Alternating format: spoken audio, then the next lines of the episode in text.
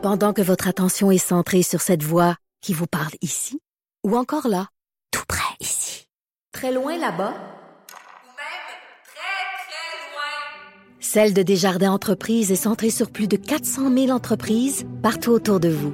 Depuis plus de 120 ans, nos équipes dédiées accompagnent les entrepreneurs d'ici à chaque étape pour qu'ils puissent rester centrés sur ce qui compte, la croissance de leur entreprise. Franchement dit. Hey, je l'aurais pas dit l'histoire du mariage. C'est lui qui l'a C'est lui.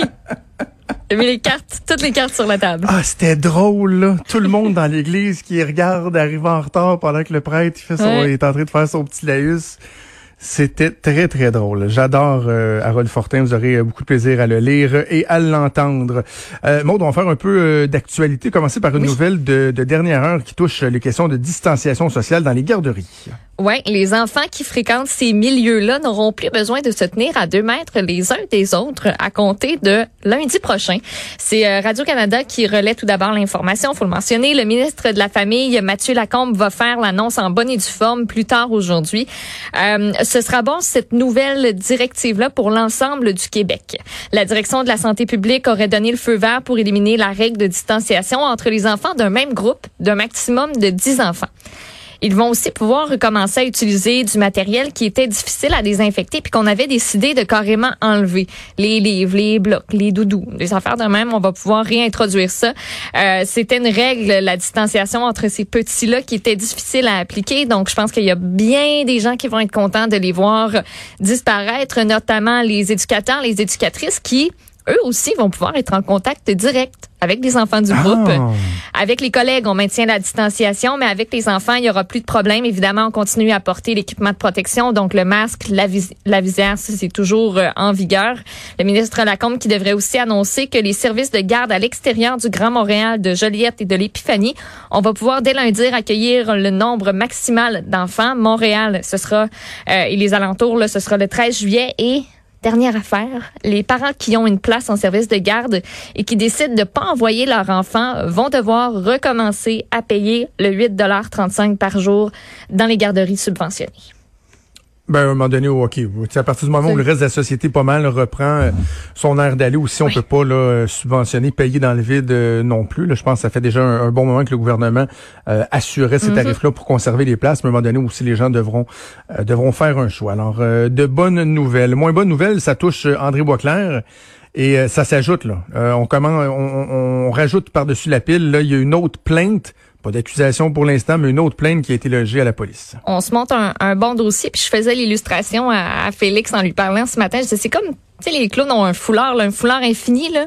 Ça arrête Oui. pas de sortir, ça sort tout le temps, tout le temps. J'ai l'impression qu'André Boisclair, ben c'est un peu ça. On a ouvert la boîte, puis là, ben le foulard arrête plus de sortir.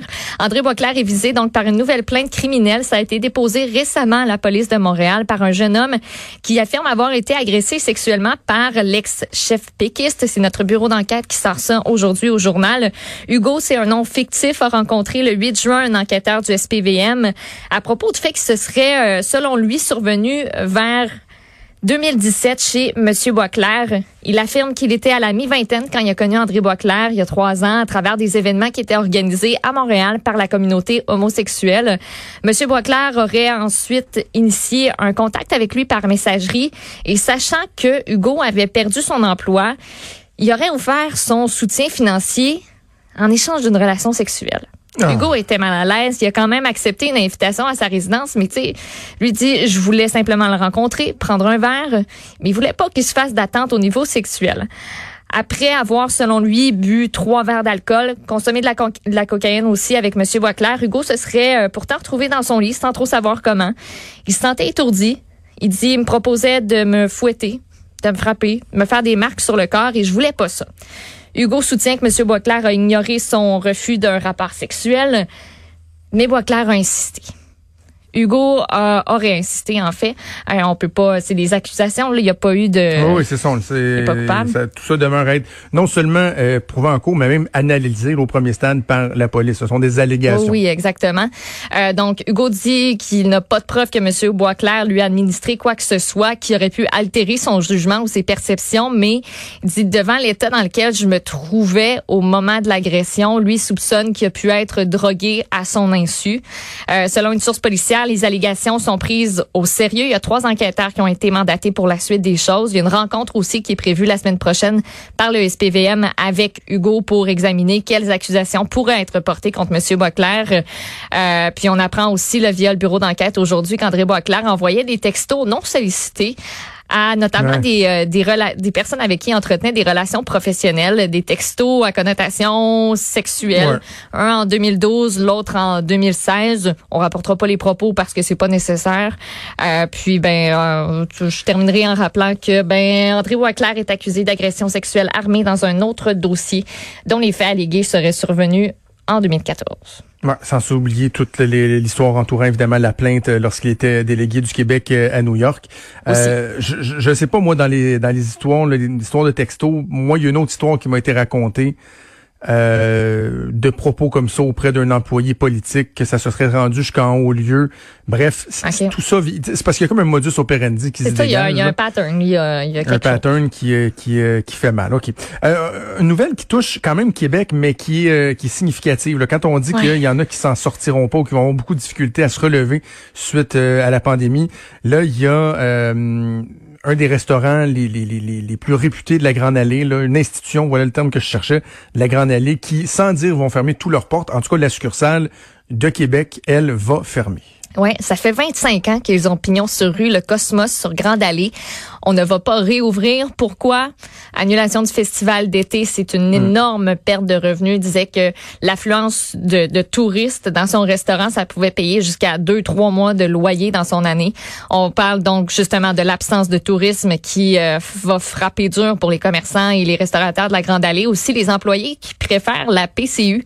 Le copropriétaire Louis McNeil dit que depuis euh, deux, trois ans, lui était, il, il utilise le terme break-even. Donc, toute la situation actuelle pour lui, ça rend impossible de poursuivre l'aventure. Il parle d'une décision pour assurer carrément sa survie. C'est pas une décision de cœur. C'est pas parce qu'il voulait le faire. C'est parce qu'il avait pas le choix. Il a perdu des employés qui sont allés travailler dans les trois autres restaurants qui sont toujours ouverts sur Grande Allée. Les autres préfèrent la PCU. Lui, il dit, en septembre, ils vont tous se chercher un job. Mais c'est en septembre que les restos vont péter, j'utilise ces termes. Louis McNeil euh, parle aussi des habitudes de sortie et de consommation qui ont changé. Il dit c'est fini la haute ville, les jeunes ça sort en basse ville, puis ben comme oui, dans un sens oui. Euh, c'est c'est c'est un mouvement qu'on a qu'on a beaucoup remarqué, c'est rendu hot la basse ville. Euh, on annonce aussi du même coup que le Cosmos de Lévis a été vendu, on veut se concentrer Ah sur oui. les euh, ouais, on veut se concentrer sur les restaurants Cosmos de Sainte-Foy, de Le Bourgneuf aussi sur euh, le district rue Saint-Joseph, ça leur appartient. Et c'est pas le premier restaurant hein, qui ferme sur euh, Grande Allée dans les dernières années. Le Ashton, le Savini, Manon du Spaghetti, le McDonald's, j'en oublie peut-être. Ben, euh, oui, mais il faut quand même faire la part des choses. C'est qu'il y a beaucoup de restaurants dans ceux que tu viens de nommer qui étaient associés aux Le fins de soirée. C'est-à-dire so- soit des, des, des places où, comme mettons, au Maurice, tu sortais euh, au dingue, tu allais danser, Mhm. Ouais. etc. Et à la fin, ben, tu finissais ça avec une poutine au Ashton ou un trio Big Mac au McDo. Puis, euh, mais ça, le nightlife, c'est vrai qu'il a évolué. Oui. Mais écoute, euh, tu vas faire un tour du côté de l'atelier ou de l'Ophélia, là. Nos amis de l'atelier, là, c'est toujours plein. Oh oui, il y a du monde.